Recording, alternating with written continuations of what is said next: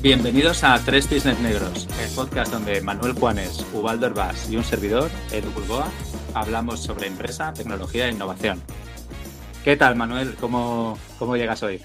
Muy bien, ¿cómo estáis? Muy bien, muy bien, todo bien. Mucho calor, pero bien. ¿Qué tal, Ubaldo? Un calor, un calor, pero, pero bien, bien, bien. Muy chafado, muy chafado. Semana dura, buena, pero dura. Así que bien, bien, bien, con energía. Pues yo, bien, ¿no? Aquí el calor es más llevadero y, bueno, pues creo lo, lo estoy llevando mejor. Bueno, pues a ver, hoy tenemos un tema, eh, volvemos a un tema del que ya hablamos en el capítulo 8, si no me equivoco, y volvemos a la toma de decisiones. ¿vale? Y hoy le vamos a dar eh, otro enfoque. Entonces, un poco para arrancar así directamente en este tema. Eh, ¿Qué tipos de decisiones? O sea, me gustaría saber que, cuál es vuestra opinión sobre qué tipos de decisiones ¿no? en el mundo de la empresa. Eh, bueno, qué tipos de decisiones identificáis y sobre todo, cuáles creéis que son las más difíciles de las que se toman en una empresa. Manu, eh, adelante, para ti, para ti. El melón te lo, vamos, este melón es tuyo. Bueno, yo, eh, yo es que, sinceramente, creo que tomar decisiones en la empresa es como el respirar. O sea que, que creo que es un, pues una, acción que se produce de, manera, de manera constante, ¿no? Igual a lo mejor en las grandes compañías nos despistamos un poco porque por sus propios estructuras y procedimientos, ¿no? Se ralentizan un poco y, y bueno, y a lo mejor no desaparece. Pero, por ejemplo, en las pymes y medianas que, que yo quizás donde más acostumbrado estoy, pues vamos, una, un, vamos, un, comportamiento que se realiza como el respirar constantemente, ¿no? lo difícil sería encontrar esos momentos en el que uno toma decisiones. Y sobre todo, yo aquí, como bien sabéis, siempre suelo pecar de lo mismo y pongo la atención en, no en las de elección, ¿sabes? Sino en las de renuncia. Es decir, Creo que la clave está no en cuál de todas esas opciones que hay a tu disposición finalmente escoges, sino a las que has de renunciar, ¿no? Y por qué, ¿no? Y sí que creo que hay un cierta, una cierta sobreestimación de entender la toma de decisiones como, como, como la elección, ¿no? Y se pierde un poco de vista la importancia que tiene todas aquellas otras opciones a las cuales renuncias, ¿no? Y, ahí creo que, en las compañías pequeñas, incluso las medianas y puras, hay mucho trabajo que hacer, ¿no? Porque vamos a citar a nuestro gran Pope, ¿no? que al final estrategia es renunciar, ¿no? Y creo que muchas veces no se hace ese análisis de la renuncia, ¿no? O sea, parece que la toma de decisiones solo tiene esa, esa perspectiva, ¿no? La de intentar definir cuál es la mejor y seleccionar la mejor. Y perdemos muchas veces de vista a realizar el trabajo de pico y pala que corresponde con los descartes, ¿no? A mí, sí, sí, sí. Eh, la verdad que, a ver, claro, es que qué voy a decir, es que estoy muy de acuerdo con lo que dice, con lo que dice Manu, Solo por añadir algunas, ¿no? algunas notas de color, ¿no? En lo que en el cuadro que acaba de pintar Manu, quizás sí que es verdad, ¿no? Que qué decisiones, ¿no? Pues a esa pregunta se le podría medir, se le podría meter la variable, ¿no? De qué clase de decisiones se, toman en una pyme, ¿no? Eh, o en una empresa familiar o en una empresa un poco más corporate, ¿no? Que, a ver, que realmente las decisiones, como es una empresa, tampoco es algo tan diferente, son de la misma naturaleza, pero se toman de diferente manera. Eh, no es lo mismo una empresa que es tuya a una empresa que no es tuya. Para empezar, ¿no? Si hablamos de la típica empresa familiar, o de la pyme que tú estás lanzando, o de la empresa que te acaba de fichar. Eh, y que obviamente, pues bueno, quieres hacer un buen trabajo si eres competente y, tienes respeto por tu profesión. Luego ya todos sabemos algunos especímenes que por ahí, que bueno, que, que primero yo y luego el resto. Y luego, claro, pues solo para añadir una serie de elementos extra, yo creo que hay un tema de que la gente no... Creo que sucede mucho y, me temo que esto sucede también tanto en la pyme como en la gran empresa, pero esto, creo que esto es un tema más de carácter de los seres humanos, que es el tema de la parálisis por análisis, que ya esbozamos un poco ¿no? en el pasado capítulo, el 008, pero que vuelve un poco a colación en el sentido de que, claro, buscamos la solución perfecta muchas veces, ¿no? La decisión ideal, la decisión eh, multicolor, ¿no? La decisión que, encaja en todas las situaciones, ¿no? Y dejando a un lado el maravilloso contexto, Manu, que tú siempre eres el abanderado del contexto, ¿no? Eh, y buscamos, ¿no? Y claro, como nunca mm, nos aparece esa parálisis por análisis por un montón de razones, pero creo que una es por eso, ¿no? Porque como no encontramos esa decisión perfecta, creemos que debemos estar analizando más. Y es que en lo relacionado con lo que apuntaba Manu de las decisiones, yo creo que ha habido un cambio bastante grande eh, y esto creo que lo digital tiene mucho que ver. Evidentemente la incertidumbre también, por supuesto. Es el hecho de que me da la sensación de que antes era bastante más claro advertir qué decisiones eran buenas, cuáles malas. Y en medio tenemos lo gris, ¿no? La zona experimental, ¿no? Las cosas que pueden suceder hacia un lado o hacia el otro, ¿no? Tipo teoría del caos. Em, pero ahora me da la sensación de que lo gris ha cogido más parte de la paleta de color. Todo se ha vuelto más un depende del contexto, ¿de acuerdo? Y ahora, en lugar de tener más opciones malas y buenas, y claramente identificables, ahora lo que tenemos son más opciones disponibles. Y toda esa gran masa de opciones disponibles que tenemos ahora lo ha vuelto todo un poco gris, todo un poco sujeto a la situación, al contexto, lo cual conecta con el, análisis por la parálisis por análisis, disculpar, y con todo el tema de que es que debemos renunciar y no podemos abrazar todos los easy que podría haber cuando estamos barajando opciones, ¿no? Entonces, bueno, así como para empezar, por aquí camina un poco mi manera de ver las empresas. Hoy no tenemos opciones buenas ni malas, solo que tenemos disponibles. Pero, eso, es por, ¿eso es por lo digital, has dicho? ¿O por, la... ¿Has dicho por el mundo más digital? No, creo, no, bueno, hay muchas razones, es coyuntural, ¿eh? No, lo, lo digital creo que tiene que ver, ¿eh?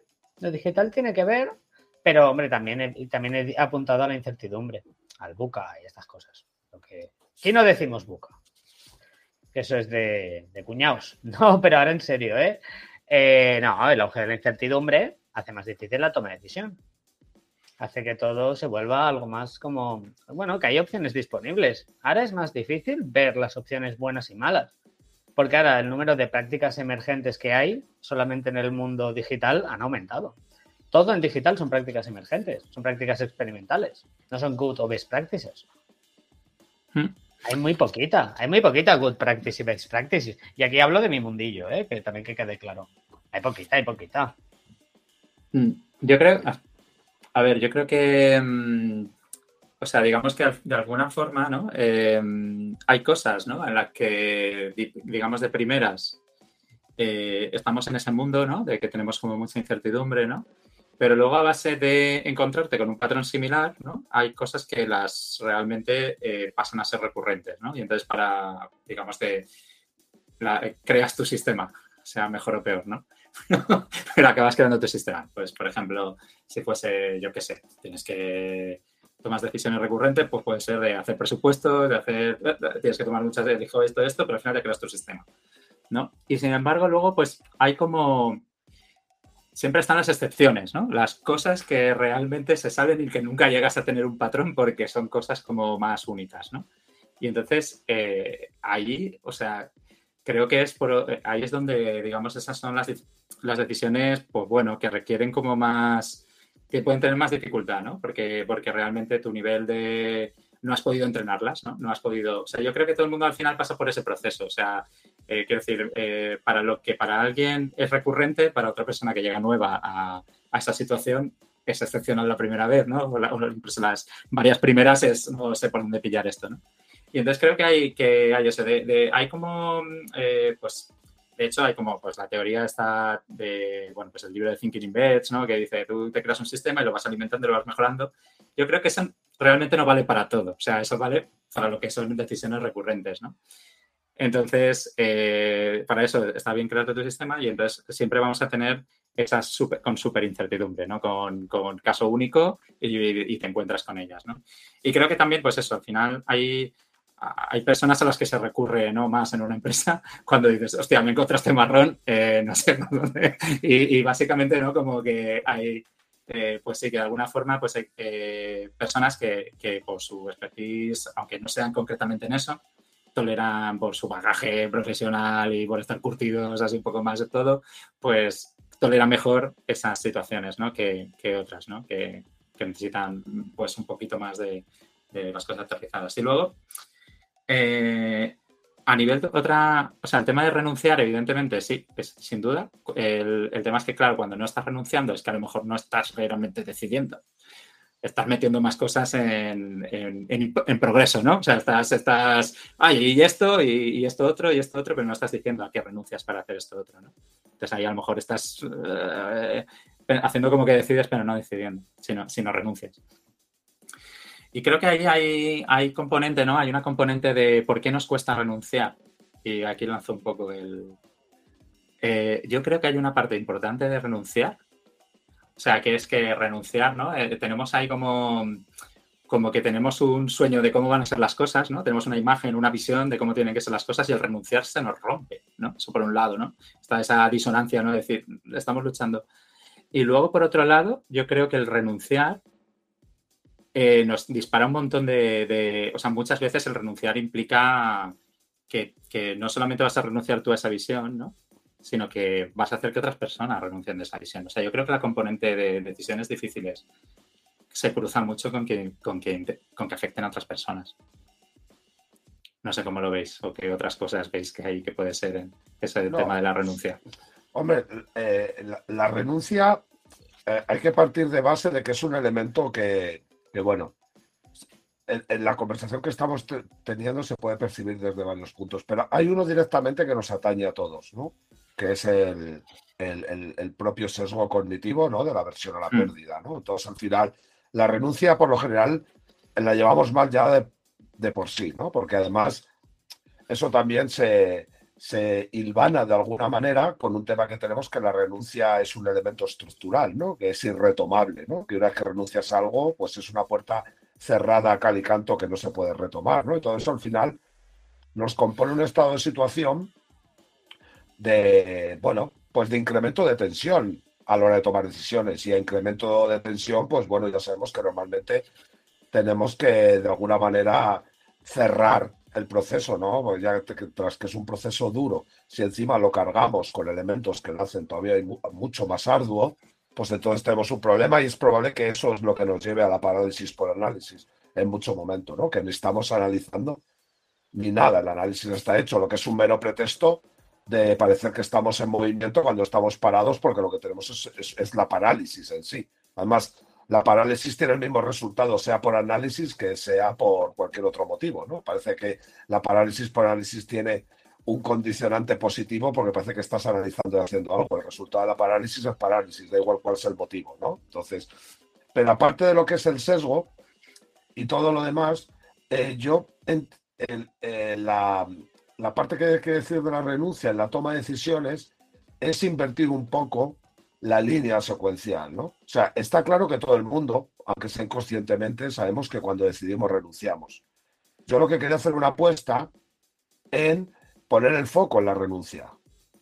O sea, una nueva forma de tomar decisiones, nueva forma, no es una nueva forma, o sea, pero me refiero, una nueva perspectiva en la toma de decisiones es el descarte de las renuncias y empezar a, de alguna manera, a reducir el número de opciones. Porque es que también el exceso de opciones también al final es una cuestión que se acaba convirtiendo en ruido.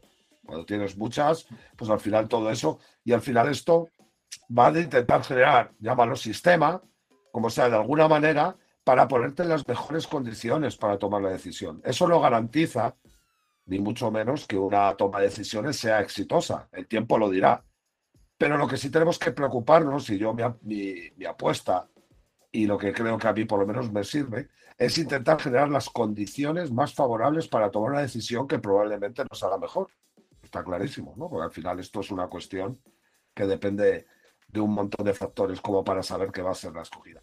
Y creo que muchas veces eso se pasa por encima.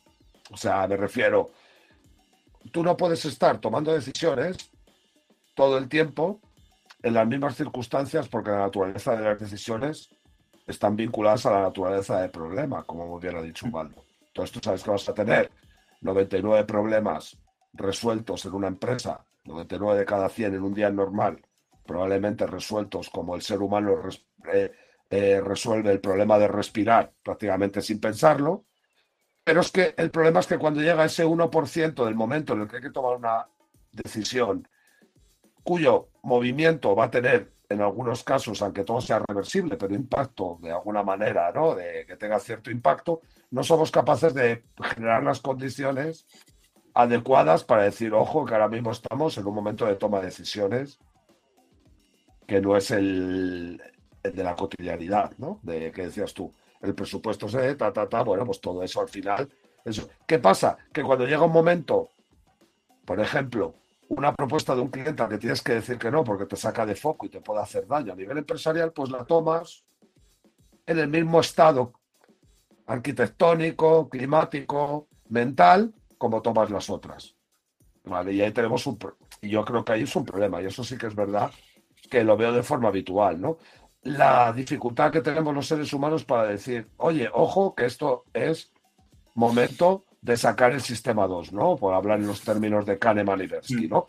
Entonces, no es que nuestros, esa analogía del sistema 1 y el sistema 2, el sistema 1 sea perro, el sistema 2 sea... No, es que tenemos un, un riesgo previo, que es no saber que llega un momento en el que tienes que activar un sistema determinado y que para activar ese sistema tienes que trabajar en la arquitectura, porque si no el sistema no sale por sí solo. Hmm. Esa es la, es la percepción que tengo ¿no? al respecto de lo que es la renuncia. ¿no? Ojo, que vamos a renunciar y eso requiere un clima y una arquitectura distinta para poder hacerlo.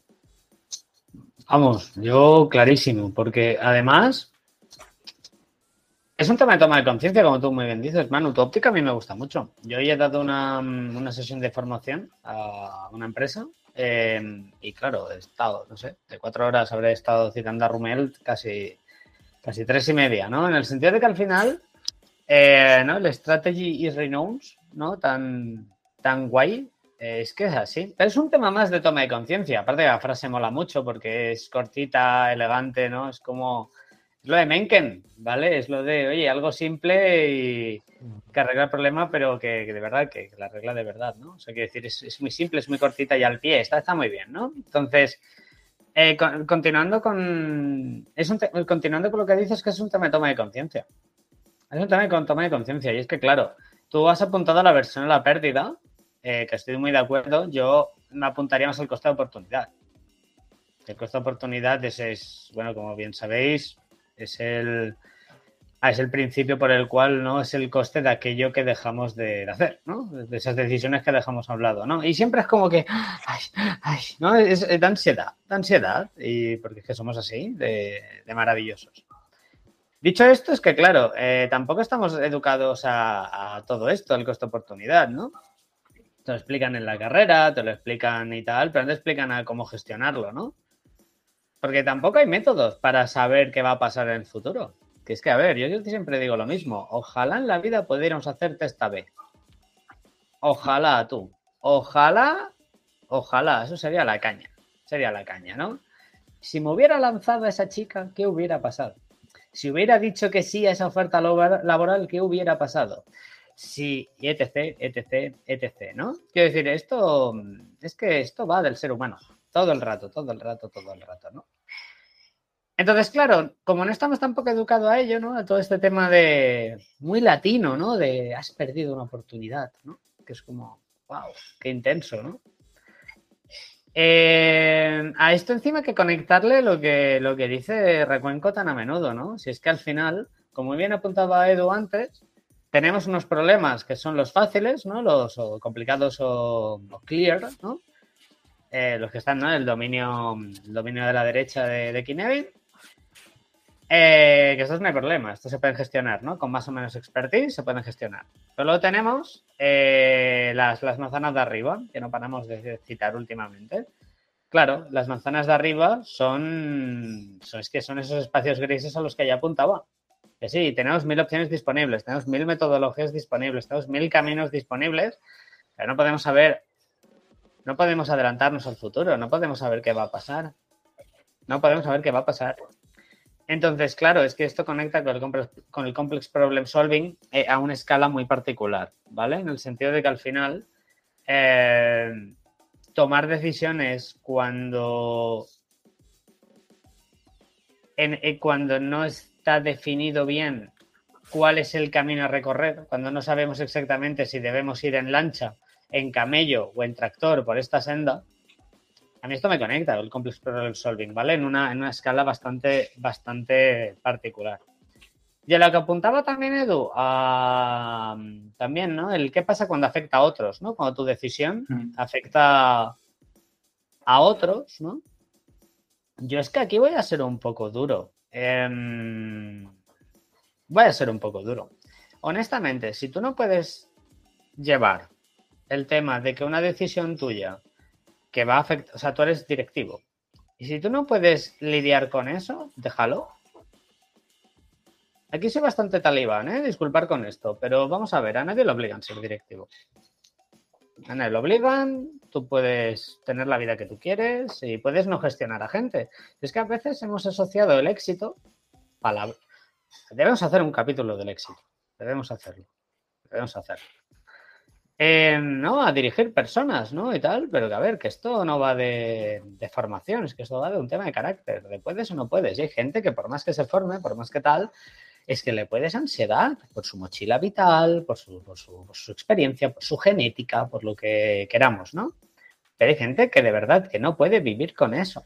Al igual que hay gente que no puede conducir un autobús, porque esa sensación de que hay gente que depende de ti pues, pues, y esto lo hablo por, por, por, gente de mi alrededor, ¿de acuerdo? Que le ha pasado esto y tal. Em, pues claro, pues vale, pues lo dejas, ¿no? Y dejas de ser eh, conductor de autobús y eso todo el mundo lo entiende, ¿no? Pero uno no podría, nos cuesta entender, ¿no? Mucho el, oye, pero eres directivo, tienes que... No lo dejes por eso. Pero es que, a ver, es que al final, claro que tus decisiones van a afectar a otros, van a afectar a tus empleados directos. Claro. Y si no puedes lidiar con eso en las diferentes decisiones que vas a tomar, es que no entiendes muy bien tu papel. De que vas a fallar. Tú vas a fallar. No hay otro camino. Tú vas a fallar. El único tema aquí está en que tú estés tranquilo con las decisiones que tú tomas. Y que te equivoques o aciertes depende de tantas cosas ajenas a ti, amigo mío. Tampoco quiero entrar en el mundo de la entropía, pero es que, de verdad, eh, y si no puedes lidiar en ese entorno, ¿no? Casi de Doctor Strange, el multiverso de la locura, pues no pasa nada. Es que puedes ser un gran empleado, puedes seguir siendo un gran activo en la empresa. Puedes seguirlo siendo. No hace falta, no hay que echarle, no, no, no, no, no. No hay que ascender a todo el mundo, no pasa nada. Y de verdad, cuando afecta a otros, yo pienso es eso, que también es que buscamos un camino perfecto. Cuando nos da esa ansiedad, ¿no? ¿Y, el ¿Y qué pasará así?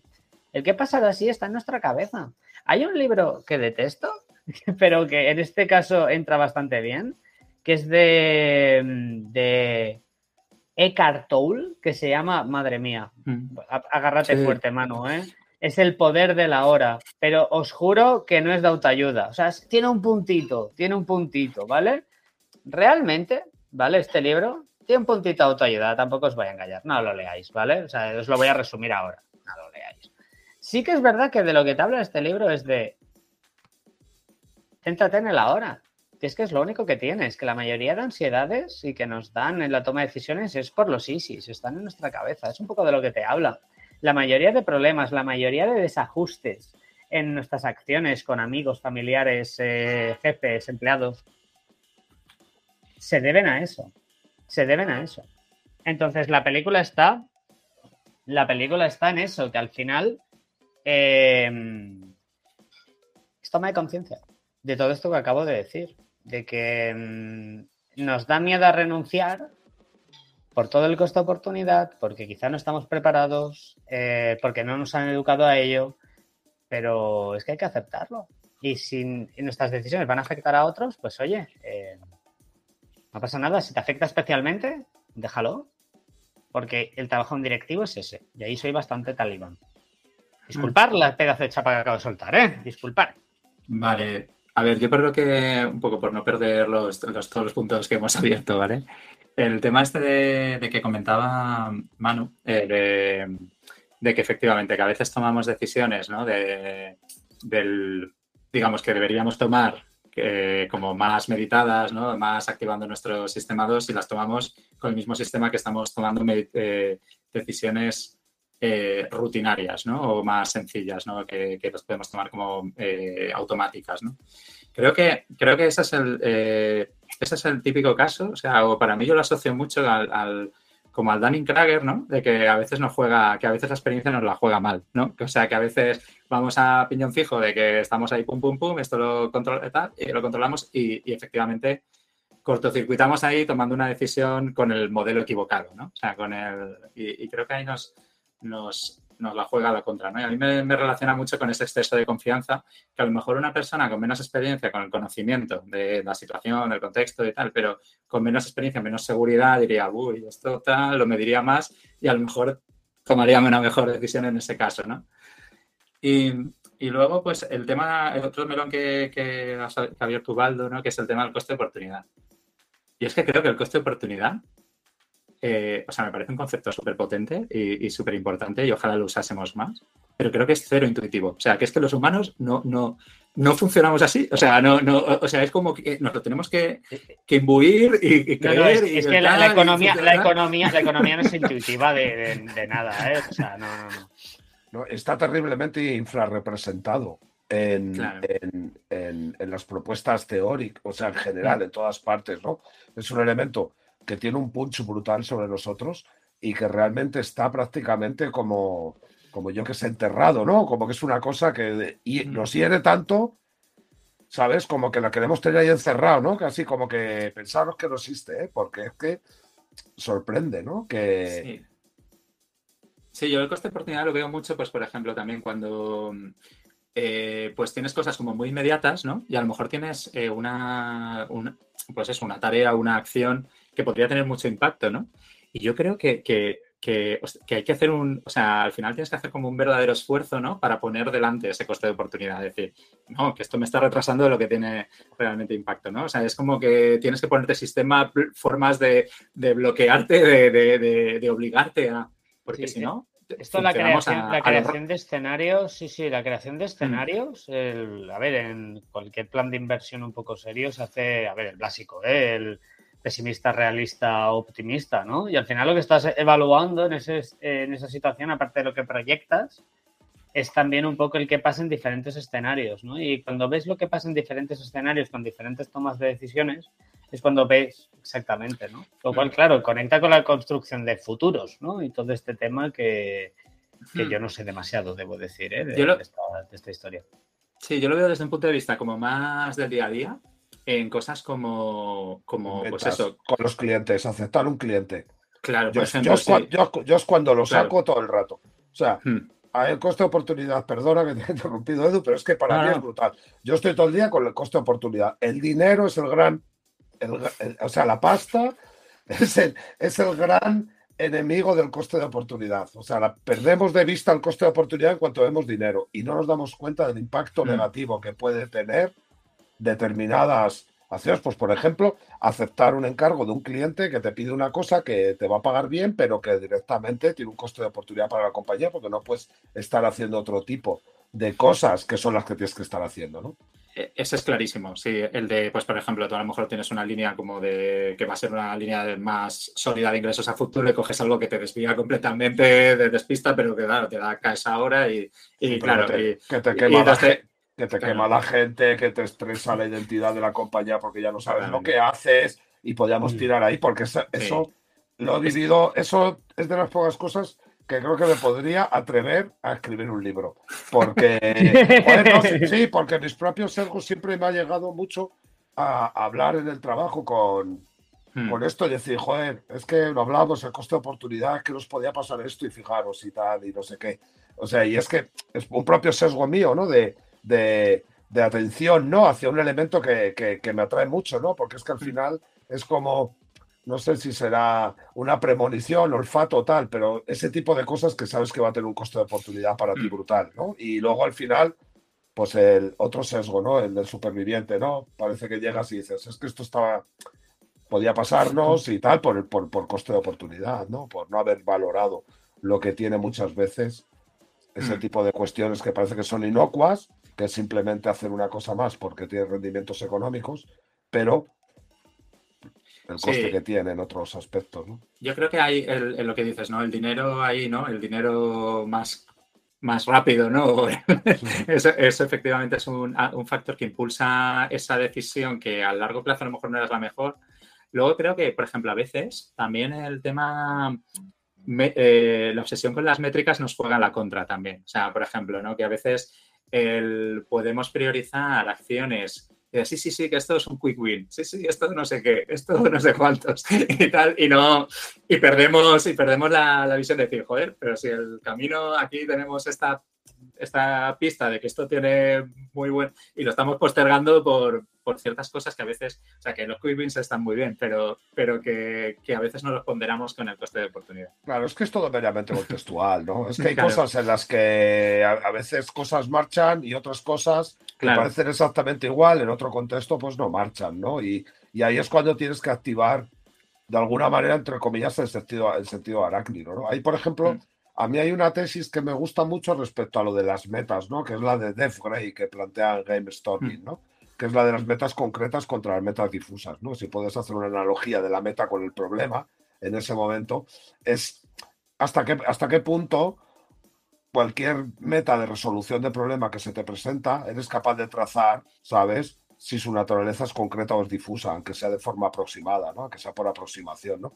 Y ahí ya sabes que, en guardia, ¿sabes? Que lo que decías tú antes, ¿no? También de, los procesos o de algunas cosas, lo que llamamos lo excepcional, ¿no? E, e, el, problema es excepcional, pero la situación no es excepcional. Y el problema que tenemos es que convertimos a esas situaciones en excepcionales cada vez. Pero tenemos que decir, no, no, es que esta situación no es excepcional, la hemos vivido 20 veces. El problema es excepcional. El hmm. problema es que cada vez que llega esa situación, nos ponemos en situación de emergencia, como si esto fuera excepcional. No, no tener ni puta idea nos ha pasado 500 veces. Lo que pasa es que ahora no tenemos ni puta idea en este aspecto, pero no podemos empezar a movilizar la maquinaria como si fuera excepcional también la situación, y la situación no es excepcional en la toma de decisiones. El problema es nuevo. Hmm. No sabemos cómo afrontarlo, pero no hay que montar aquí un drama y, que, que, se descosa todo, porque esa situación la has vivido. La situación de excepcionalidad hmm. no es excepcional, la has vivido muchas veces. ¿Qué pasa? Que, es que cada vez que llega una situación de excepcionalidad la enfocáramos como si fuera excepcional. Es la primera vez que llegamos a una situación en la que no sabemos qué hacer. No, no es real. Estamos haciendo una analogía entre la excepcionalidad del, problema y la excepcionalidad de la situación en la que te lo encuentras. Pero la, situación es excepcional. Sí, fíjate que aquí creo que hay un papel, hay un papel importante del directivo, ¿eh? porque que, a ver, que los empleados vivan las cosas como las vivan, ¿sabes? Vale, ¿no? O sea, cada uno pues las vive como las vive, ¿no? Pero creo que ahí el directivo tiene un papel muy importante de decir, decir lo que tú estás haciendo ahora, de decir lo que tú estás diciendo y de hacer lo que tú estás haciendo. Es decir, decir, disculpa, no, esta situación no es excepcional, nos ha pasado un montón más de veces de no tener ni puta idea y hemos salido por delante, hemos salido, ¿sabes? Adelante, o sea que no, no pasa nada.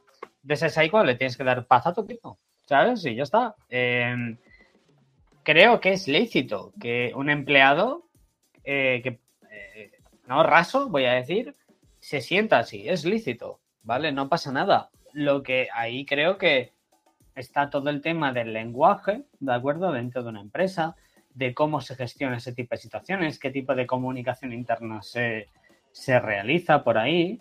Y creo que, eso es lo que a ti como, como empleado te hace, te hace saltar las alarmas.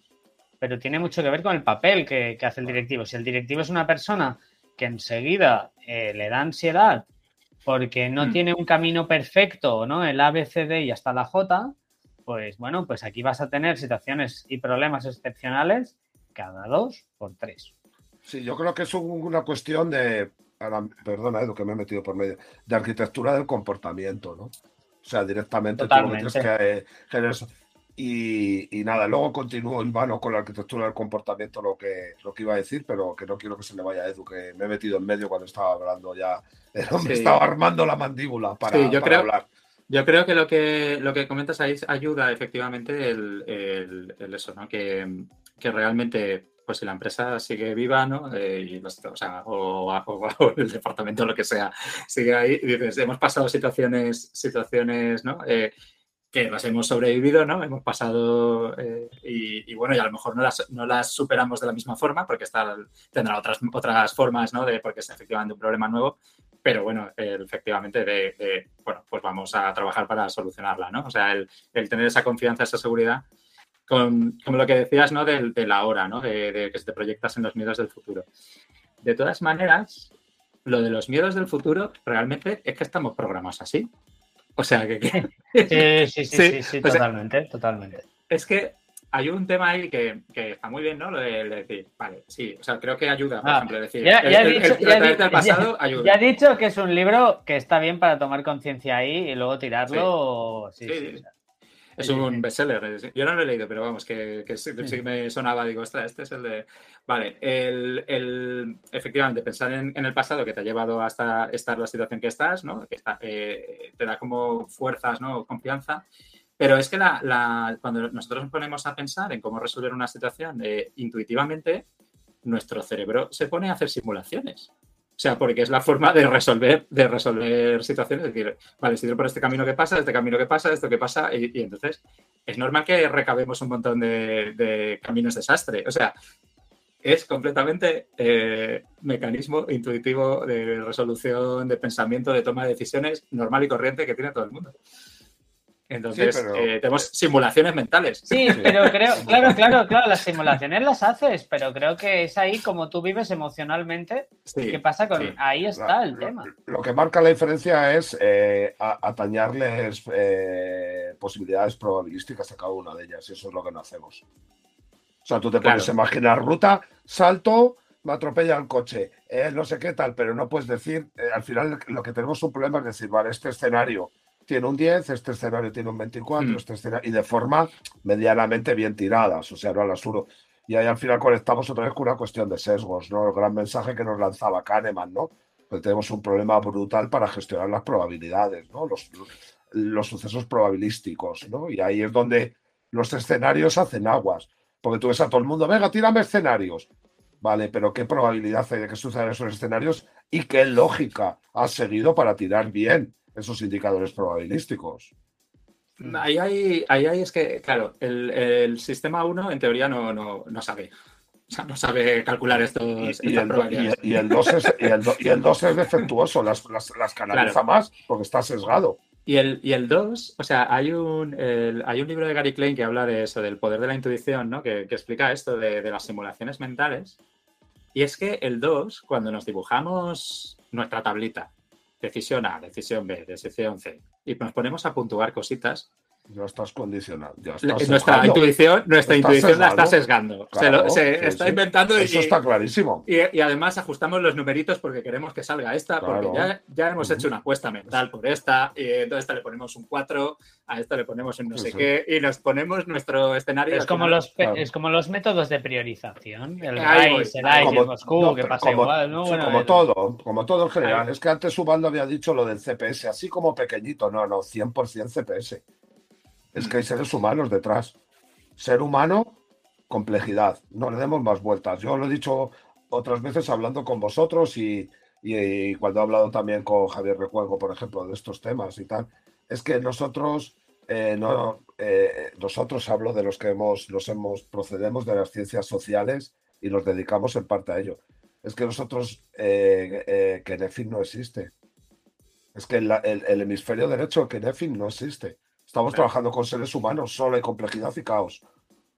Y en las ciencias sociales no se establece, se parte por naturaleza que todo tu material de trabajo es complejo por naturaleza. O sea, por eso no se le presta atención a la complejidad como entidad. Solo hay un libro, así de referencia, el de Morín, que habla del pensamiento complejo, pero no habla de la complejidad del objeto de estudio. Habla de cómo has de, de pensar para trabajar con tu objeto, porque tu objeto en ciencias sociales es 100% complejo y caótico. Y muchas veces at the same time, ¿sabes? O sea, es una cuestión de tal. Y, y, ya termino, Ubaldo, si te parece, aparte de esto que decía, es que es la complejidad. Cuando estaba conectando con lo que con lo que luego introdujo, habéis introducido vosotros, hay un libro que a mí me parece fascinante todo esto, ¿no? Que es el libro de McChrystal, ¿no? De Team of Teams. Sobre todo por el contexto, ¿no? Lo que decía, ¿no? Cómo se están produciendo situaciones y alguien tiene una intuición, inteligencia intuitiva, decir, esto es distinto, no podemos pensar como siempre, porque la arquitectura del comportamiento ha de ser distinta, pero porque él es, hay una lectura de, estamos tomando decisiones, tenemos que tomar decisiones de una manera completamente distinta a lo que hemos estado tomando ahora mismo. Pero no porque la situación sea excepcional, porque en esto hemos estado en la historia bélica. Esta situación es exactamente igual que desembarcar en Normandía ¿vale? O que volar los puentes en el Rin, ¿sabes? O sea, es, lo que sí que es verdad que la particularidad del problema es nuevo, pero la, situación de excepcionalidad, que es lo que decía antes, la hemos vivido muchas veces. Es lo que nos pasa en las empresas. Nos quedamos sin tesorería. Cada vez es por un problema distinto, pero no puede ser excepcional que nos quedemos sin tesorería. Eso lo hemos vivido, sabemos que es una de las cosas que para. Y a mí me pone negro cuando la gente se pone en una situación de excepcionalidad, de, uy, estamos, estamos acercándonos a estar jodidos de tesorería. Bueno, vamos a ver qué hacemos. Pero es que esto lo hemos vivido mogollón de veces, esto no es excepcional. Y lo mismo que pasaba con el libro de McChrystal del Team of Team es eso. Y lo que eh, estábamos hablando por el banarlo, ¿no? El fuerte elemento que tiene la, la conciencia colectiva, me parece que lo llama, ¿no? Que era lo que decía, lo que, con las palabras que decía eh, Ubaldo, ¿no? Es tomar conciencia de, una situación, de lo que está pasando, ¿no? Pero al final tienes que ser capaz de que esa conciencia sea emergente y no la imponga el líder, sino que tiene que ser un elemento en el que hay que trabajarlo de una forma que sí que es muy complicada, pero que tiene que surgir de forma emergente. Que es lo mismo que, que nos ocurre fisiológicamente. Nosotros no tenemos que ver nuestro brazo para saber que está en la espalda. No tenemos que pensar en ello. Eso es difícil, pero claro, tienes que ponerte a trabajar en los resortes para que suceda. ¿no? Y en la toma de decisiones, cuando estás tomando decisiones en una estructura organizativa, al final tiene que haber algo de conciencia colectiva en la toma de decisiones. ¿Por qué? Porque a, poco a poco pequeña que sea tu empresa, tú no puedes estar tomando todas esas decisiones que son como el respirar. Pero todos tenemos que estar sabiendo que estamos tomando la decisión correcta en las circunstancias correctas y que cualquier otra persona tomaría la misma en la misma situación, que es lo que consigue trasladar Macristal a sus equipos. Oye, toma decisiones en la línea de frente, porque yo no puedo estar esperando para darte autorización porque se está escapando el comando, lo que vamos detrás, tienes que tomar la decisión. Pero estoy seguro que vas a tomar la decisión adecuada en base al contexto en el que se está produciendo. Pero la vas a tomar tú la va a tomar Ubaldo y la voy a tomar yo. En el mismo contexto vamos a tomar la misma decisión. ¿Por qué? Porque vamos a trabajar la dimensión que nos corresponde, que es que en determinados contextos que sabemos especificar, todos tenemos que actuar igual. Y el contexto se moverá y saldrán contextos nuevos, pero todos en base a una serie de elementos vamos a tener que reaccionar igual ante una situación de contexto parecida. Vamos, ni, una coma, ni una coma. O sea, yo fíjate, yo solamente quiero contar, em, un poco conectando con lo que acabas de decir, ¿no? De que el ser humano, o sea, es que sea psicología, ¿no? La antropología, es que no hay lado derecho de Kinevin, que decir es... Em, de hecho, el comportamiento de consumo en general yo lo considero caótico más que complejo, ¿sabes? Eh, em, pero también conectando con lo que decía Edu, ¿no? De cómo tomamos decisiones, ¿no? Decimos la opción A, la opción B, la opción C. Sí, sí, hago un método de priorización. Jaja, qué crack soy. No, y qué va, tío. Tú pones esto en 10 y más o menos vas haciendo ahí la multiplicación para que pi, pi, pi, te quede arriba lo, que a ti más te, lo que más te, hace brillar, ¿no? Y bueno, pues ya está. Pues vamos para allá, ¿no? La... Esto a mí me conecta con un caso bastante famoso de PepsiCo, de Doritos. No sé si lo conocéis, en el que aplicaron Design Thinking. Eh, que quede claro, no voy a criticar el Design Thinking, voy a explicar lo que pasó y las consecuencias y, cómo va el tema del ser humano, ¿no? Cuando le preguntamos cosas.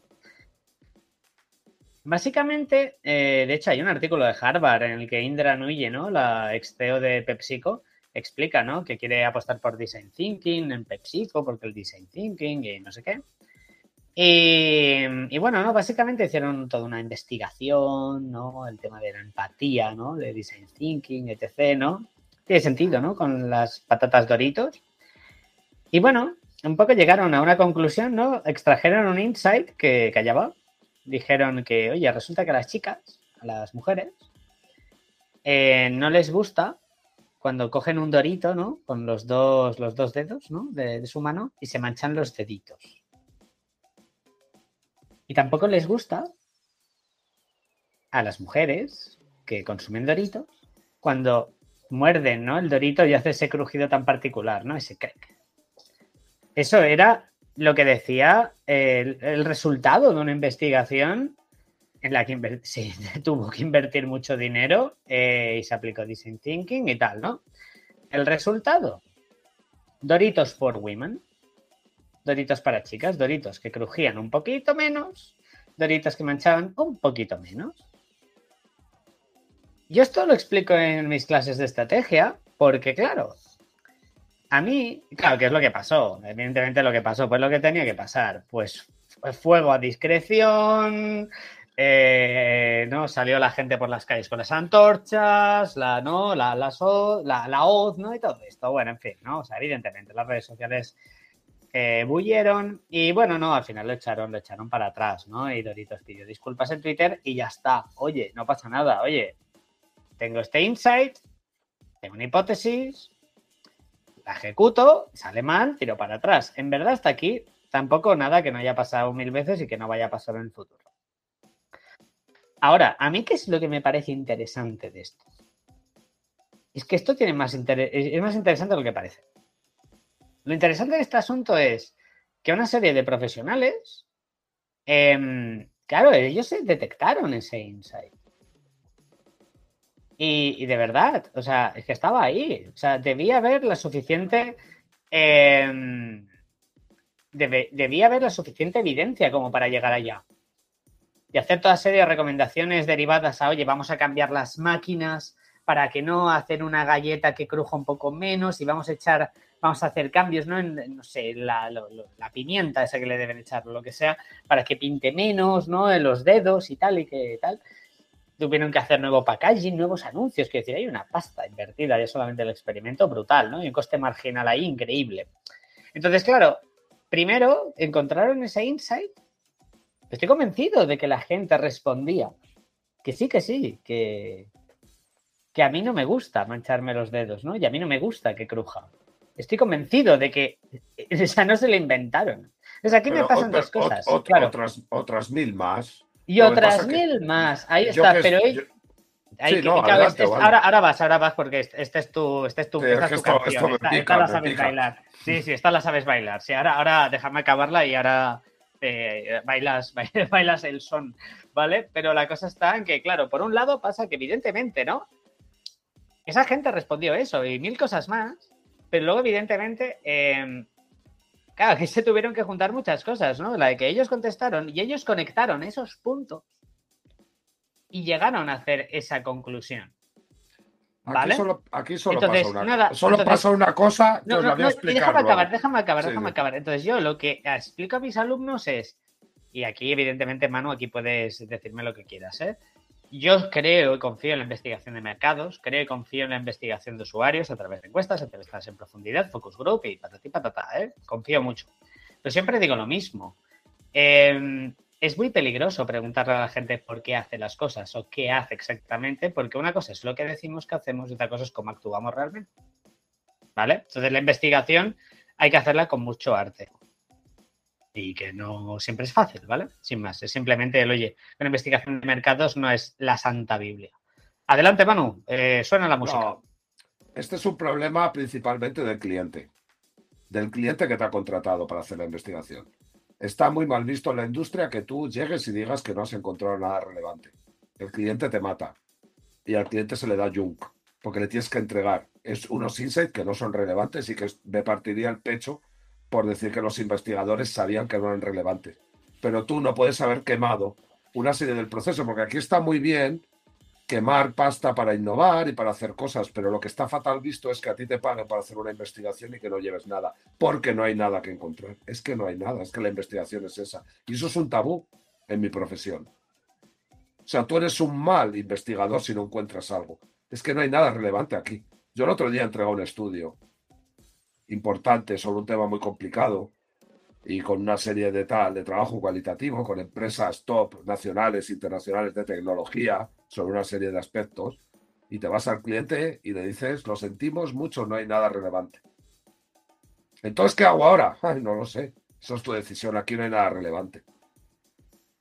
Pero eso no es un estándar en la industria.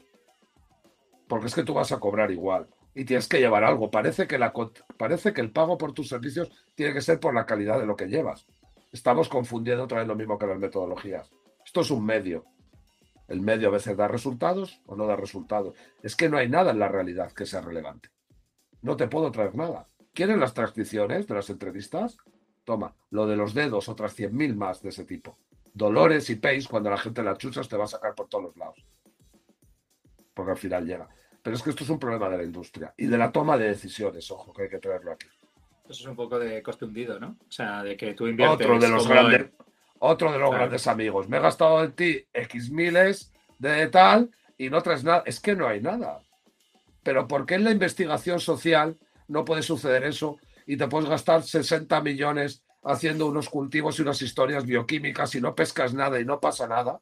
Y en la investigación social siempre traes algo como te lo puedes inventar, porque es muy fácil sesgar las cosas, pues al final tienes que llevar algo. Y ese es el gran problema de muchas hmm. cosas. ¿Y qué pasa luego? Que se toman decisiones erróneas sobre un falseo de la realidad.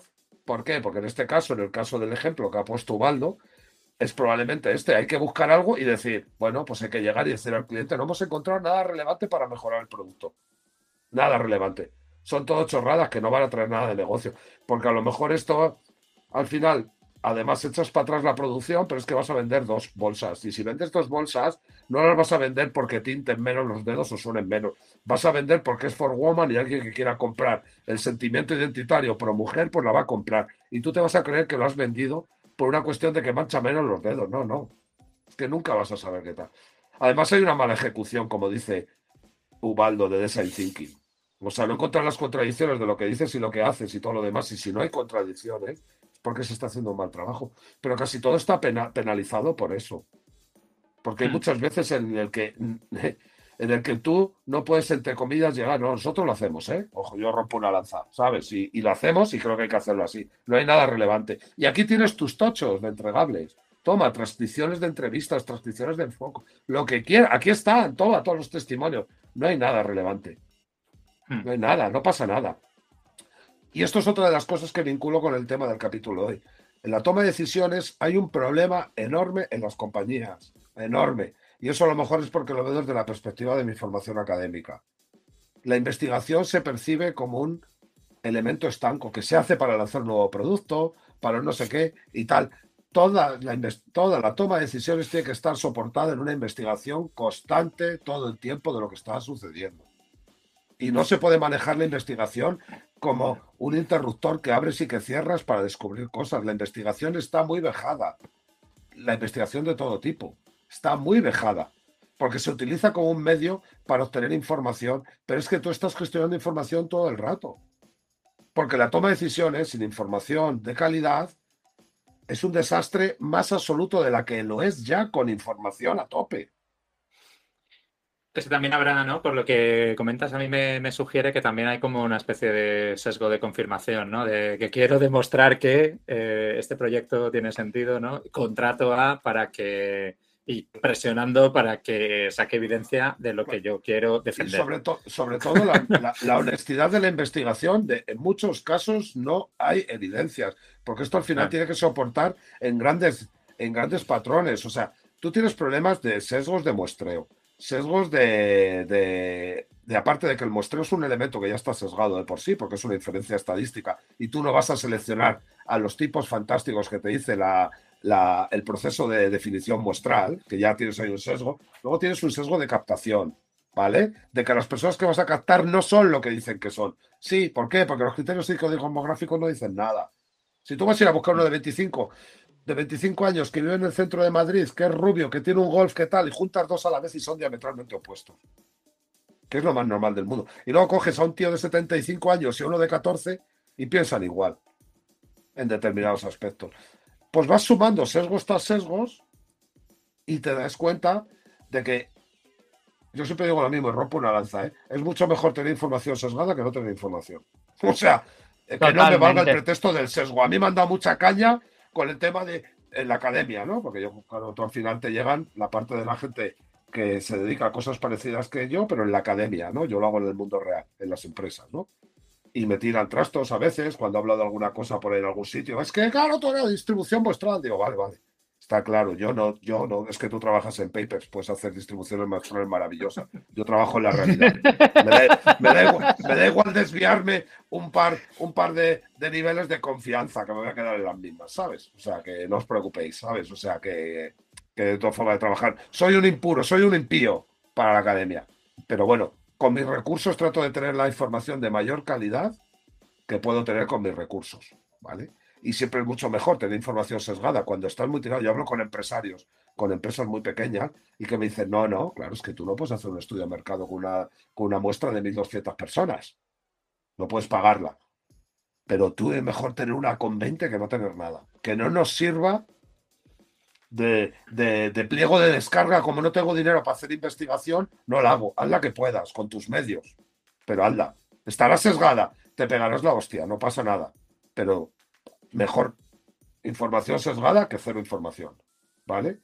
Y sobre todo el problema ese que tenemos. Tenemos que encontrar algo. Por lo que decía Edu, costes hundidos. Llevamos tres meses investigando esto. ¿Cómo no va a haber nada? No hay nada. No hay nada. Aquí están todos los testimonios, aquí está todo, no hay nada. No pasa nada. Casi nada. Edu, ¿cómo lo ves? no, o, sea, todo, o sea, todo esto de, de conectaba con, o sea, por un poco, voy a, voy a ilvanar yo, ¿eh? conectaba con lo que decía Manu, ¿no? De que al final, que, el ser humano es complejidad y lo que tú apuntabas, ¿no? De que tienes escenarios, ¿no? A, B, C y D, ¿no? Y sí, que al final tú te queda el A y el B, que es el de deditos y crujidos, ¿sabes? Y ya está. Tiramillas. Era un poco ahí sí, pero, es que, eh, pero, el problemón brutal es el tema ese con la toma de decisiones. Es que tú vas a tomar decisiones en base a una historia que no es relevante. Es que es muy peligroso. O sea, he incidido en esto y quiero que me entendáis porque para mí es capital en la toma de decisiones. O sea, es que estás tomando decisiones con información distorsionada, que no te aporta nada para la toma de decisiones, que te está generando un daño añadido brutal porque te está condicionando la forma en la que ves las cosas, esa información. Y hay que ser honesto con... Es una vía más. Pero mira, el otro día, esto es otra cosa, con lo de la toma de decisiones. El otro día me enfadé un poco con unos alumnos míos de un minor que doy en una escuela de negocios de Smart Money y Startups. Y les preguntaba sobre cosas, porque era muy pasiva la sesión, ¿no? Intentando preguntarles sobre cosas, y ya le hice una pregunta que me pareció capital, ¿no? digo, a ver, ¿cuál es el recurso más importante que tienen los emprendedores en las etapas por semillas? La tecnología, la, no sé, pensamiento, tíos. Y no estoy pensando, y no, no y pensar. No mm. estoy pensando nada. Os estoy haciendo preguntas y me estáis respondiendo aquí espacios, no lugares, el apalancamiento de la... No, no, no, no, no. O sea, piensa antes de decir cosas comunes, porque ya sé que eres de financiero, ya sé que eres de marketing, si es que lo decís, ya lo sé, pensar, por favor, antes de responder. Pareto. Pareto. No, y es verdad. Y es el tema del pensamiento para la toma de decisiones. Intentar encontrar evidencias para que prácticamente no tengas que pensar, ¿no? Como que la decisión caiga por su peso. Hmm. La prueba, ¿no? Del juicio, ¿no? Ya no hay más que hablar. Esta es la prueba que rompe el juicio. El cuchillo con sangre de la víctima. Esto no pasa en, en el 99,999999%. no encuentras un vínculo de ese estilo una evidencia como para tomar la decisión de forma sostenida. Te la tienes que jugar, tienes que pensar, tienes que darle vueltas, tienes que empezar a renunciar, tienes que limpiar las posibilidades que tienes, tienes que intentar asignar algún indicador probabilístico de qué es lo que puede suceder y el impacto que tiene cada una. Eso es un curro de la hostia, pero que no puede subcontratar. Hmm. Que no puede subcontratar, porque es que hay mucho de bioquímica en la toma de decisiones. El libro de Coetze de la biología de la toma de riesgos es glorioso y recomiendo que la gente lo lea. Está aplicado a los, a los brokers y al hall de Wall Street. Pero es brutal cómo condiciona las endorfinas, el cortisol, el tal, en todas las tomas de decisiones. No las puedes subcontratar. Porque es que tú tienes que tomar las decisiones con el pavor que te da saber que te estás jugando la compañía y el, y el salario de tus hijos. No se las puedes dar a otro que las va a tocar frías, porque es que muchas veces la racionalidad no es por sí buena. Nos cargamos todo el tema de la, de la inteligencia intuitiva, que tú has dicho el libro de, de Gary Klein. De Gary Klein, pero también tiene otro dedicado a Marco Gladwell a ello y un montón de historias, ¿no? Y nos lo cargamos por una cuestión bioquímica.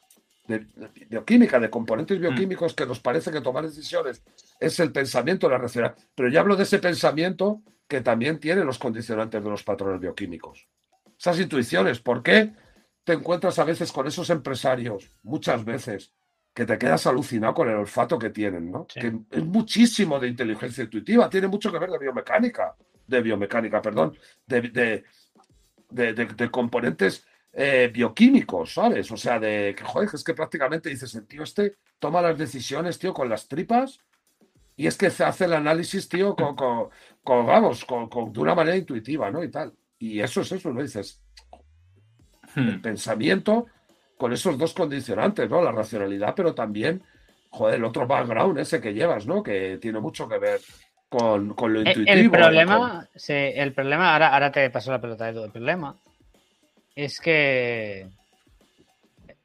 consideramos que una decisión es buena en función del resultado. Lo cual tiene sentido, ¿no? Pero sí que es verdad que no es del.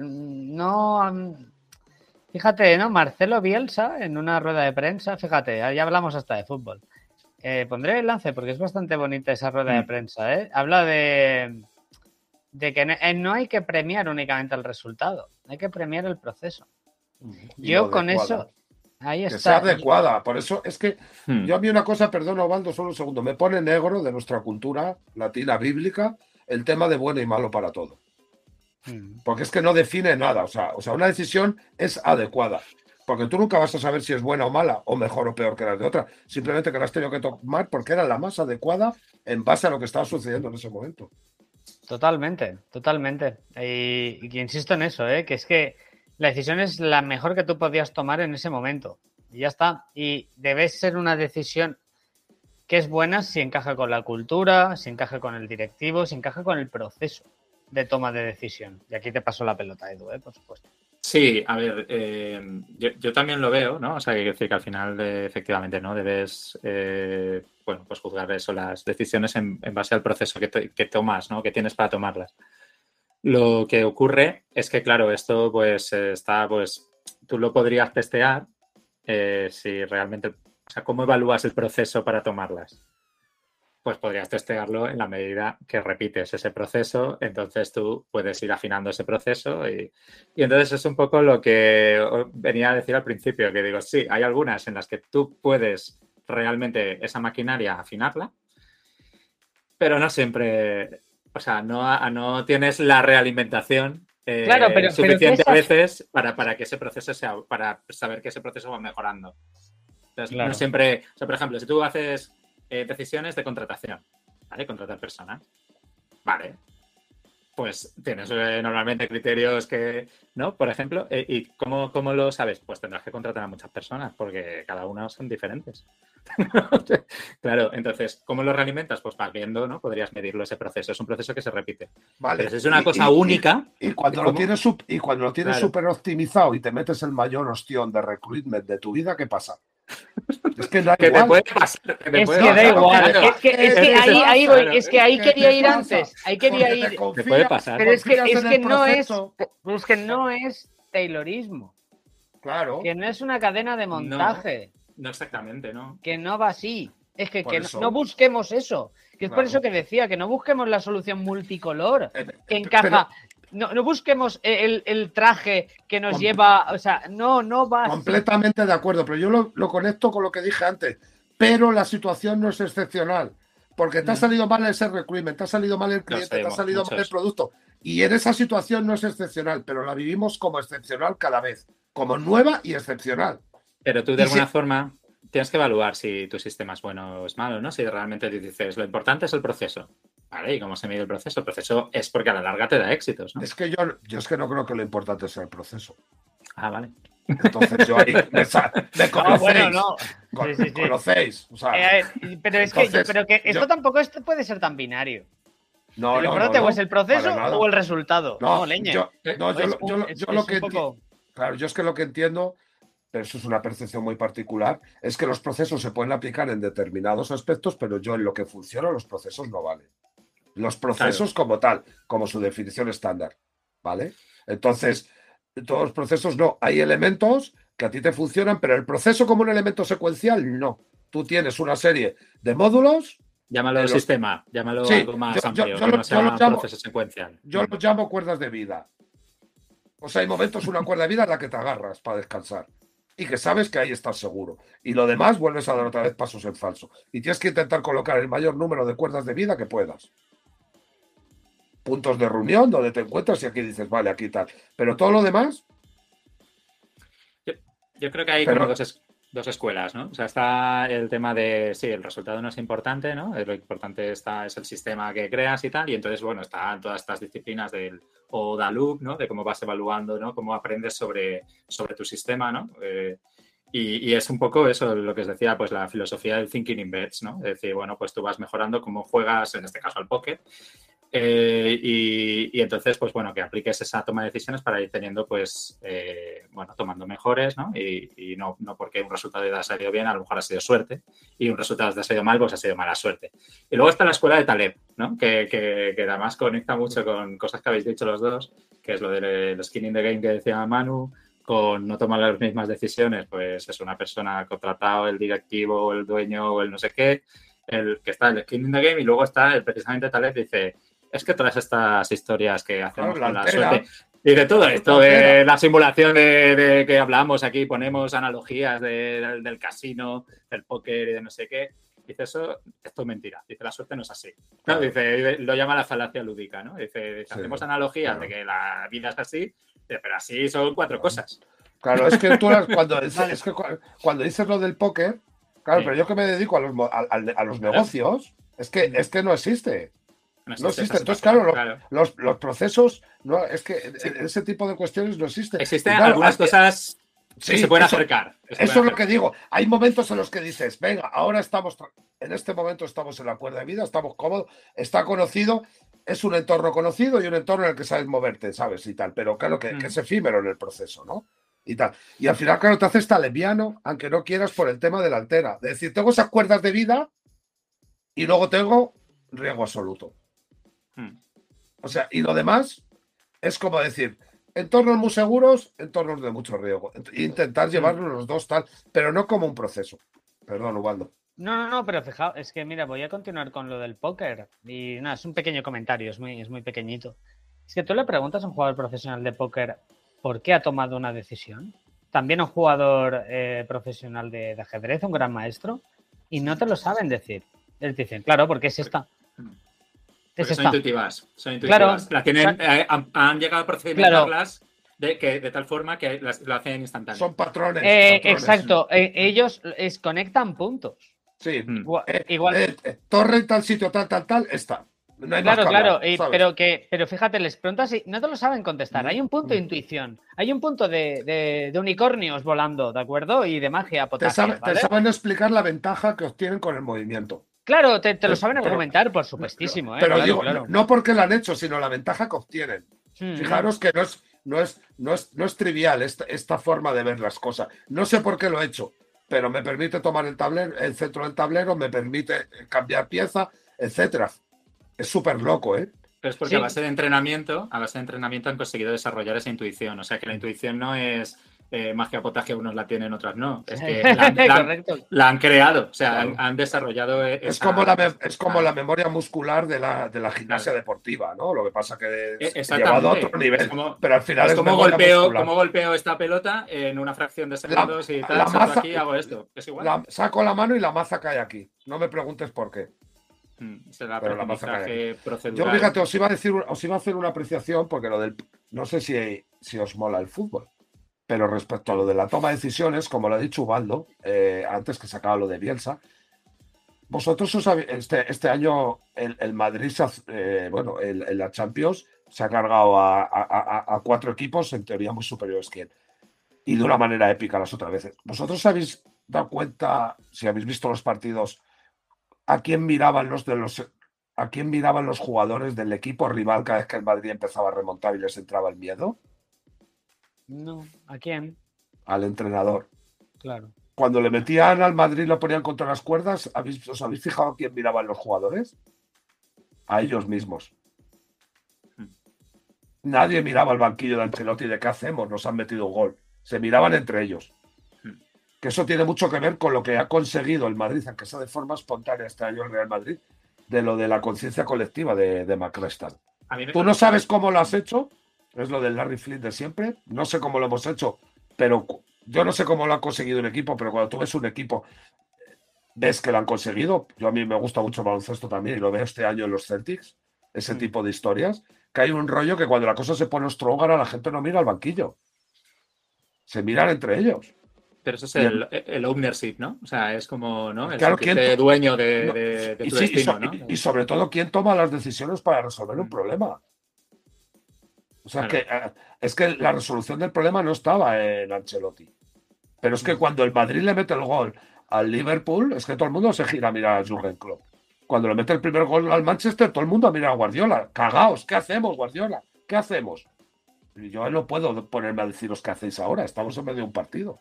Es que como descuides eso y el protagonista de un equipo sea solamente el líder, cuando la cosa se pone chunga, hasta luego, apagón de luces bajada de telón y la gente no sabe lo que tiene que hacer. ¿eh? Y eso es, un, es, un, es una analogía a lo del Madrid de este año que ha sido brutal, porque en tiempo muy rápido, cuando las cosas con estas analogías que hacemos ahora de, del tiempo de los negocios, ¿no? de la vertiginosidad, de la, de la velocidad con la que se mueve todo, es que tú muchas veces te vas a ver obligado a tomar decisiones sin poder preguntar a tu líder. Y si no has generado la cultura de alguna manera esa de conciencia colectiva, en un partido de fútbol se ve rápidamente. O sea, quedan cinco minutos, nos han metido un gol. ¿Qué hacemos, entrenador? ¿Nos metemos todos a defender? ¿Intentamos controlar la pelota? La mitad del equipo roto defendiendo el área. El Grillis arriba con la pelota perdiéndola haciendo el cretino porque se pensaba que había que controlarla, pero no tenía apoyos. Y decías tú, hostia, macho, impresionante, ¿eh? Impresionante. Cómo unos auténticos profesionales que te están barriendo, les cortas un un hilo de comunicación a nivel de tal y se, y se caen como un castillo de naipe. Pero el PSG, el Chelsea, el Liverpool y el Manchester City, tío. Cuatro equipos muy superiores al Real Madrid en otros aspectos del juego, pero en ese no. Y claro, tío. curioso, porque el Madrid ha hecho eso siempre. Madrid es, cultura. Es un rollo que va que, que, no va por la calidad futbolística de los jugadores solo y de tal. Es un rollo de cómo son capaces de ponerse a resolver cuestiones en situaciones pues, claro, en las que los otros, ¿no? que es lo que siempre dice, decía Ramón Tecé, ¿no? Llega el momento que diferencia a los niños de los hombres, ¿no? Ese momento en el que profesionales parecen niños y profesionales que hace 10 minutos parecían inferiores, parecen superhombres. Y está muy ligado a cómo se toman las decisiones. Hmm, totalmente.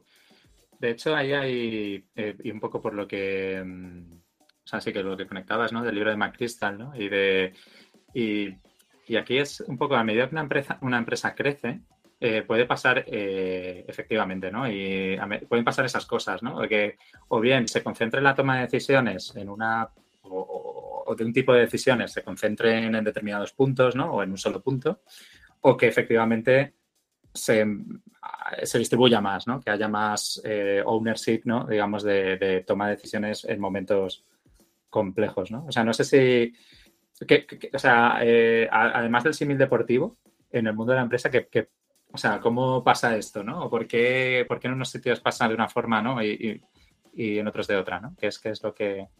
La, pregunta cuál es exactamente, ¿por qué hay empresas que consiguen que haya ese extreme ownership y por, qué, hay ownership y en otras no? Exacto, porque el, el, ownership, no, siempre hay ownership, lo que pasa es que a veces es uno, o sea, el ownership es eh, solo en un caso, ¿no?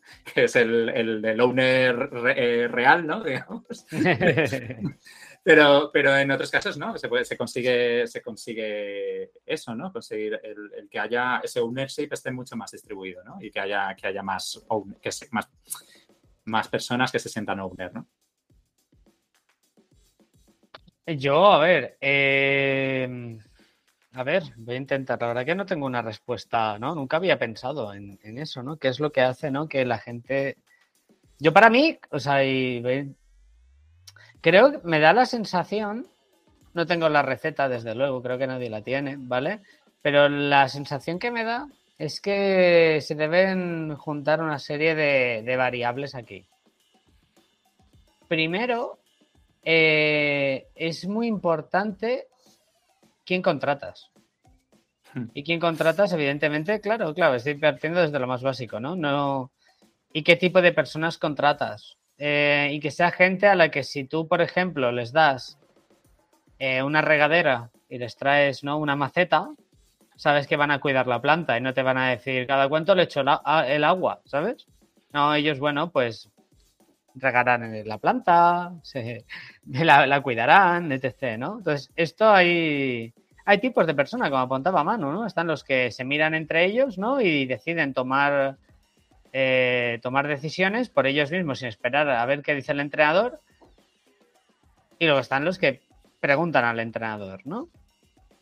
Hay muchas empresas que les va muy bien con el primer tipo de empleado y otras empresas que les va muy bien con el segundo tipo de empleado. También que os quede claro, ¿eh? Hmm. Entonces, el tipo de empleado es una cosa, primero. La segunda cosa que creo que debe pasar es que la empresa em, le dé a veces a los empleados eh, las riendas del carro. No, las riendas del carro no estoy hablando, ¿no? De, tomar la empresa o tomar las llaves de la moto, ¿eh? No estoy hablando de eso, pero ya me entendéis, ¿no? Oye, como... Mm, oye, toma esto y a ver qué sucede. No pasa nada. Eh, seguridad psicológica. Exacto, y evidentemente esto, esto, claro, esto toca directamente con el tema del safe to fail environments, ¿no? Es decir, ¿no? El, le voy a quitar a mis hijos los ruedines, ¿no? Pues no pasa nada, hijo, oye, y si te caes, no pasa nada, yo estoy aquí para cuidarte, ya está. Hay que decir, nada, vosotros lo sabéis mejor que yo, todo esto. Entonces, eso también es importante. Cuando a ti te dan seguridad para entender que la empresa es un espacio tuyo para, y voy a usar la palabra jugar, ¿vale? pero tampoco quiero que la malinterpretéis, ¿vale? Jugar, experimentar, trabajar, ¿vale? Es cuando un poco así lo puedes hacer tuyo. Cuando tú estás en una silla y esperas a que te digan cosas, no puede ser tuyo, porque tú eres eres un martillo, cuando deberías ser el, el carpintero. Entonces, creo que es esto, es el tipo de personas que contratas, em, dar esa confianza a los empleados para que, oye, ¿no? Pues mm, navega tú solo con, este, con esta pequeña barquita y a ver qué pasa. Eh, y que lideren proyectos y, oye, de verdad, dar mangancha y evidentemente dar espacio también a que a que si se rompe algo, pues que no pasa nada, que todo se puede arreglar. Creo que por aquí van los tiros. Aunque creo que igualmente en esto no es ninguna receta. Puede fallar. Y porque es contextual. Así que adelante, man. O Ed, o quien sea. Sí, bueno, es un. Probablemente eh, podamos ver eh, dos comportamientos muy parecidos que hayan llegado por caminos distintos, ¿no? En una hmm. de dos compañías, ¿no? O sea, que eso está claro totalmente en mi top 10 de elementos extraños que ha citado Waldo. Pero yo aparte creo que también creo que es muy importante en las redes generar, tener la capacidad de generar redes solidarias, ¿vale? Entre los miembros de todo tipo, independientemente de las jerarquías, ¿vale? Redes solidarias, redes primarias, como quieras llamarlas, ¿no? O sea, anteponer esos vínculos y esos lazos humanos por encima de los profesionales, ¿no? Ah, al final es lo que permite generar una conciencia colectiva, ¿no? De grupo, ¿no? De que al final podemos llegar a ese nivel. Luego yo creo que también eh, eh, el, generar horizontes largoplacistas, tú si quieres marchas como acelariado, pero aquí tendrás sitio en el largo plazo y este es el plan en el largo plazo. Creo que eso es una diferencia que es importante y que si no se genera de forma intencionada, creo que hay algo ahí que la gente es capaz de ver que hay algo a largo plazo, ¿no? Y que luego ya depende de ti quedarte o marchar, ¿no? Pero que, que es algo a largo plazo. Creo que también hay un elemento muy importante que son las expectativas alineadas de todos, tanto de la mm. compañía como de las personas, como del equipo, ¿vale? Es muy difícil generar todo eso si tenemos expectativas muy distintas, ¿vale? Entonces las expectativas al final es esa. Eh, la expectativa es que si todos fallamos, fallamos todos. Pues perfecto, pueden pasar cosas. Si hay expectativas distintas en cómo se gestiona el fracaso entre unos y otros, pues lo llevas clarinete. Ahí a lo mejor mucho tiene que ver lo que dice Ubaldo, ¿no? El material humano con el que trabajas, ¿no? Y eso no va de competencia solamente ni de nada, lo cual hay mucho de azar. O sea, a ti al final lo que te llega. Porque esto hay una paradoja, ¿no? Tú contratas características técnicas y profesionales, pero al final te das cuenta que esto es un elemento puramente emergente. Muy bien traído el símil del jardinero, aparte, porque es el símil que utiliza Mike Crystal para consigo mismo. Hmm. tuve, que dejar un general para convertirme en un jardinero. Toma ya, mano ahí pillando. muy bien, muy bien. muy bien. traído. También lo utiliza José Antonio de Miguel para hablar del mapa de la cultura de Dave Gray, ¿no? Eh, la cultura es un jardín, ¿no? Si no la cuidan, hmm. marchita, ¿no? Eso lo dice mucho también José Antonio de Miguel. Lo he leído en Twitter varias veces. Y al final, ese tema de lo que decía de las expectativas me parece curioso, muy importante y muy peligroso, porque aquí veo un gap importante. Seleccionamos por capacidades técnicas y profesionales principalmente, y al final nos damos cuenta que para que se produzcan y afloren este tipo de cosas, lo que hay debajo es una afinidad humana y una afinidad de expectativas humanas que corresponde mucho más a lo humano que a lo profesional. Es decir, cuando tú tienes un equipo de personas que desde lo humano tienen cierta resiliencia al fracaso, es mucho más fácil que se produzcan determinados entornos culturales que cuando tú fichas gente de un determinado nivel o de competencias técnicas, etcétera, etcétera. Y muchas veces en las competencias no se está, no se está poniendo la naturaleza humana de los candidatos en el lugar que le corresponde frente al técnico y tal. Y creo que eso es una cuestión muy importante para que luego no haya multiculturalidad en el sentido empresarial dentro de las empresas, ¿no? Que tú llegas a una empresa y te encuentras 16 culturas la de los experimentadores, la de los conservadores, la de los funcionarios corporativos, la de los, la de, los revendes sin causa, etcétera, etcétera. ¿Y es por qué? Porque todos tienen un nivel de la hostia, técnica y profesionalmente, pero te has puesto a hacer un Frankenstein a nivel de grupos humanos. No puedes, lo decimos mm. muchas veces, no puedes tocar la cultura porque es un elemento emergente, tienes que tocar los comportamientos de los individuos que forman el grupo que es capaz de construir y alimentar esa cultura. Hmm. Sí, incluso, ¿no? Que realmente tienes que poner el sistema para que se produzcan esos comportamientos para que emerja la cultura, ¿no? O sea, al final está el humano, ¿no? Generar que el entorno. Que, si, que si ese sistema, ese tío, no cuadra con su cosmovisión, estás muerto por mucho Python que mm. sepa. A mí sobre este tema, eh, de hecho, hay, como muchas formas, ¿no? Y hay, y hay, como puntos comunes, ¿no? Que creo que los prácticamente los habéis mencionado todos, yo creo, que es el, pues eso, el tema de la seguridad psicológica, Está el aspecto de también el de, bueno, el de nos equivocamos y no pasa nada, ¿no? Y quiere decir que, es parte del, proceso, ¿no? Y ahí está también un poco el, mostrar esa vulnerabilidad de que todos nos equivocamos, ¿no? No hay gente perfecta y los demás, ay, mírame, no, o sea, no hay, no hay diferencias en eso, ¿no? Y luego hay, eh, hay un punto que coinciden, creo que coinciden muchos, ¿no? O sea, eh, importante, ¿no? Y que habéis mencionado también es esa visión compartida, ¿no? Que, esto también es, como uno de los puntos de, aparte del libro de Daniel Cole, de Cole sobre Culture Code, ¿no? Y aparte también está muy destacado, ¿no? En, una de las, de las, cinco disciplinas de, Peter Senge, que es la, visión compartida. Y esa visión compartida, eh, de alguna forma, eh, eh, efectivamente, como decía Manu, es que quizá sería sería más práctico, ¿no? A veces contratar a gente en base a que pueda encajar ahí, ¿no? O sea, porque que pueda encajar en esa visión. Porque al final es, ¿no? Que de alguna forma algo de que lo que tú te, tienes tu visión de ti mismo, eh, bueno, pues coincide en una parte parcial, con la visión, digamos, de, esa organización. Creo que eso es muy importante. Y luego, por terminar, con Macristal, ¿no? Macristal tiene una cosa que es muy buena que, que dice De hecho, eh, bueno, lo escuché también en una entrevista, creo que en el libro lo, menciona tal cual, y es que dice que él tenía, le montaron el sistema este de pinganillos, de que escuchaba todas las operaciones, lo visualizaba todo y tal, no sé qué. Y básicamente dice que el elemento que más ha contribuido a crear eso, el Team of Teams, ¿no? que más contribuyó a, a eso, fue quedarse callado. Sí. Quedarse callado. que cuando él lo veía claro, dice, no, me quedo callado. Eso es la herramienta más potente que hay para cuando estás haciendo grupos de discusión o focus group. No hay mm. nada tan brutal como el silencio. Yo siempre lo he dicho cuando he hablado con gente y tal que, bueno, pues que tiene menos experiencia que yo en ese tipo de cosas. Y siempre se lo he dicho, hostia, si no eres capaz de aguantar silencio de cinco minutos mirando a un tío a los ojos, no hagas investigación cualitativa. es que es así, porque vas a sesgar, vas a hablar y vas a sesgar. Entonces, pues nada, si no eres capaz de aguantar eso, minutos de silencio mirando a los ojos a una persona hasta que rebusque dentro y empiece a decir la verdad, entre comillas, ¿no? Sin, sin, sin apariencia social, ¿no? Y sin determinados artefactos, ¿no? De apariencias sociales, nunca vas a llegar a, a encontrar los discursos que hay latentes, ¿no? Yo creo que en el tema de cuando, mm, bueno, pues eh, estás formando a otras personas, ¿no? Eh, estás eh, intentando pues desarrollar profesionalmente, ¿no? Digamos, en una organización a una persona que tiene menos experiencia. Creo que hay una tensión, ¿no? siempre, ¿no? Entre, bueno, pues entre sacar cosas adelante, ¿no? Y, y, hacer que es lo mejor para el largo plazo, ¿no? Aquí entra también el coste de oportunidad.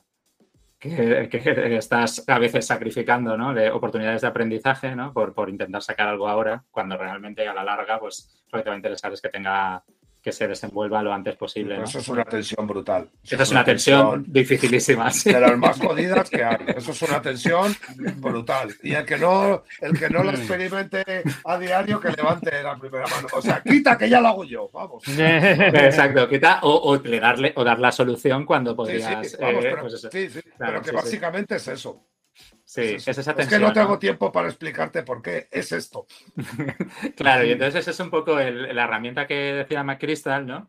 Pero, pero sí, pero luego en la práctica es muy difícil, ¿no? Y es una tensión continua, ¿no? En la que tienes que decir, bueno, pues eh, inhibir de dar la solución, ¿no? Mientras, pues eso, ayudas un poco a, desarrollar sin dar, sin dar esa solución.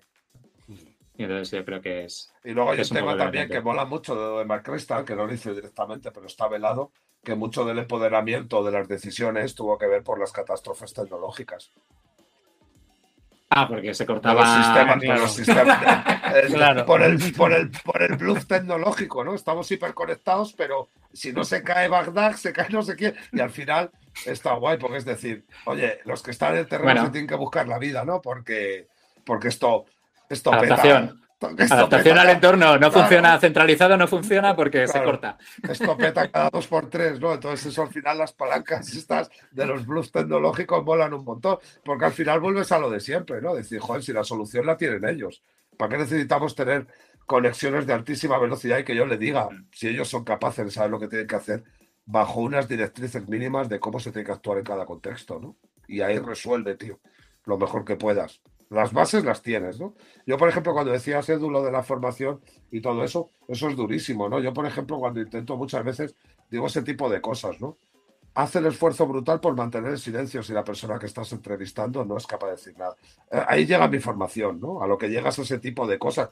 Porque es que lo vas a hacer a tu manera mucho mejor que yo. O sea, yo lo único que te puedo decir son experiencias que he vivido haciendo el símil con el símil de Macrista en primera línea del frente, ¿no? En el comando, ¿no? Entonces, si pasa esto, intenta aguantarte aquí, pero en ese momento tú vas a reaccionar como tienes que reaccionar, porque si intentas reaccionar como reacciono yo, vas a tener un problema. O sea, al final cada uno tiene que encontrar la forma de cómo tiene que reaccionar ante la situación. Bueno, pues yo creo que llevamos un buen rato, ¿no?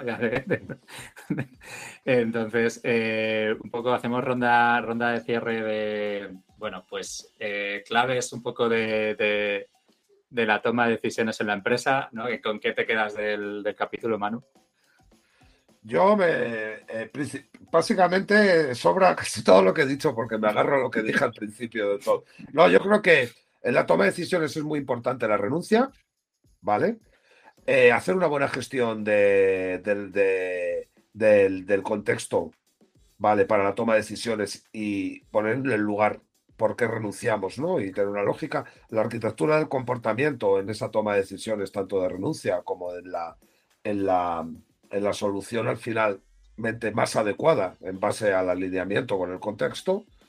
Y, y, bueno, y al final lo difícil que es poder construir en una organización, pero tener esa capacidad de conciencia colectiva, de seguridad psicológica, ¿no? del empoderamiento en la toma de decisiones y demás y tal, que no tenemos, como hemos dicho, ni puñetera idea de cómo se puede llegar a conseguir, pero que, que sí o sí es necesario, ¿no? Porque son organizaciones que además la toma de decisiones, aunque parezca que las grandes están sujetas, las corporatistas, a una brutalidad de toma de decisiones, pero son barcos mucho más grandes. O sea, una decisión a lo mejor es muy radical, pero hasta que giras pasa mucho tiempo. Pero es que en las pequeñitas y en las medianas, la toma de decisiones, tanto de selección como de abandono, como a los que renuncia, es como el respirar, ¿no? Es todo el, es todo el tiempo, ¿no? Y nuestras empresas que son conscientes de ello, es, tiene una auténtica ventaja competitiva. ¿no? tener esa conciencia ¿no? de lo que es toma decisiones todo el tiempo y hacer una buena selección de cuál es la más adecuada en base al contexto, porque no hay buena ni mala y nunca se sabrá cuál es la buena y cuál es la mala, ¿vale? Porque no has tomado las otras, entonces mm. nunca lo sabrás. Adecuada es la palabra, ¿no? Creo. Yo, yo, la verdad que estoy a ver, como siempre, ¿no? Pues, pues bastante alineado a, mano, también a ti, Edu, no, no, vale, que no te he dicho nada, nunca me he tocado después de ti. Sí, es que eh, siempre en esa dirección, siempre, no, vamos para allá, ¿sabes? O sea, como a, veces, a veces me escucho y digo, estoy muy de acuerdo con lo que dice Manu, ¿eh? es como que lo he dicho muchas veces, ¿no? También contigo, Edu, ya lo sabes. Pero bueno, ahora en serio, a ver, la toma de decisión está dentro de las cabezas de las personas, de las cabezas, de los corazones y del páncreas de las personas, ¿no? Está ahí dentro, en algún sitio o en varios.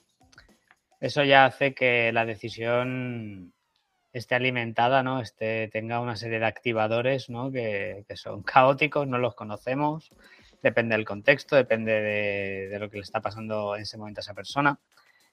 Entonces, claro, ¿no? si encima le metes que no tenemos ni puta idea de gestionar, eh, de, lidiar con el costo de oportunidad, gente inteligentísima cae en la falacia del coste hundido.